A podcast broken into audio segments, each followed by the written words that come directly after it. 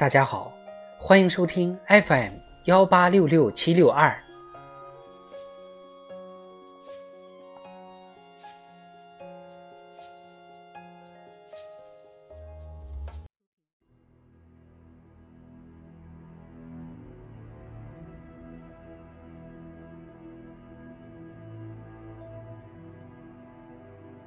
智慧人生，帮你开启生活的另一面。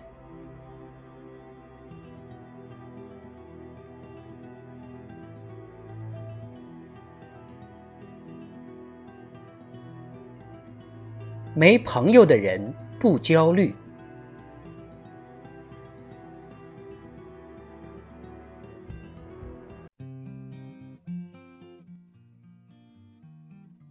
一过三十岁，朋友圈就没法看了。有个朋友在朋友圈晒新买的劳斯莱斯幻影，而买这辆车的钱有一部分是他卖掉兰博基尼的钱。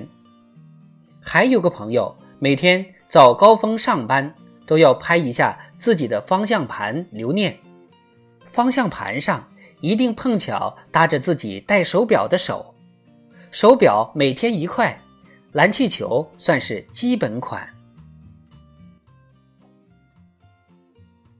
还有不是这么明显炫富的，一个朋友拍了张自己的衣服照片，一堆衣服堆在沙发上。配的文字是：“负责叠衣服的保姆今天不在，好心烦。”乍一看没事儿，细细一品，老血吐出来，叠衣服竟然有个专门的保姆。再看看我家沙发上，小狗趴在我衣服上睡觉，我心里暗暗骂了一句：“傻狗子，连衣服都不会叠。”别的也没好到哪儿去。大家转发的各种新闻报道、人物专访，我点开一看，焦虑感快把眼珠子顶出来了。九五后 CEO，华为天才少年二百零一万年薪，二十五岁小伙财富自由。看到这些新闻，我感觉血压都上升了一大截子。有时候我当场就想掏出手机背单词，休息的间歇。再上得道大学的课来进行认知折叠，然后学习张朝阳每天只睡四小时，省出时间多看看书，比如《赢》，不会带团队你就干到死，《空降总监治乱记》，跟《西游记》学管理。光焦虑也不行，我还是得想想办法，找找焦虑根源。找了五分钟。就让我找到了，因为我有朋友。其实生活中绝大多数问题的产生原因极其简单，理想状态和现实状态有差距。原本以为自己的男朋友就是最理想的男朋友，一看剧，好家伙，原来还有那么好的男朋友啊！现实状态和理想状态产生了鸿沟。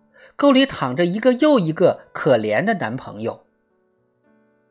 坐地铁上班，周围的人都是坐地铁的，本来心情没啥波动，一看朋友圈，怎么还有开车上班的？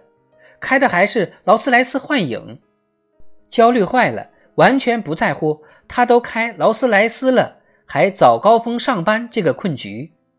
看到别人戴劳力士，自己手腕上空空如也。心里焦虑坏了，完全不在乎自己，因为根本没有戴手表的需求。我在卢浮宫看蒙娜丽莎时发现，这一屋子都是各种别的画家的画。不对比不知道，一对比就看出谁画的好，谁画的不好了。我跟导游说：“我要是文艺复兴时期的人，你告诉我。”将来我的画要跟达芬奇放在一起，我当场就把画烧掉了。导游说，文艺复兴时期的人不会知道自己处于文艺复兴时期呀。我当场恍然大悟，他们只是一直在坚持做自己喜欢的事情，最终造就了最伟大的时代。可见。只要专心找到自己喜欢的事业，大家就不会焦虑了。写到这里，我随手翻开朋友圈，看到一个朋友在打高尔夫，我连高尔夫球杆都没摸过。让他们焦虑去吧，少了我这样的点赞人，这些朋友圈人生赢家还坚持得住每天拍方向盘吗？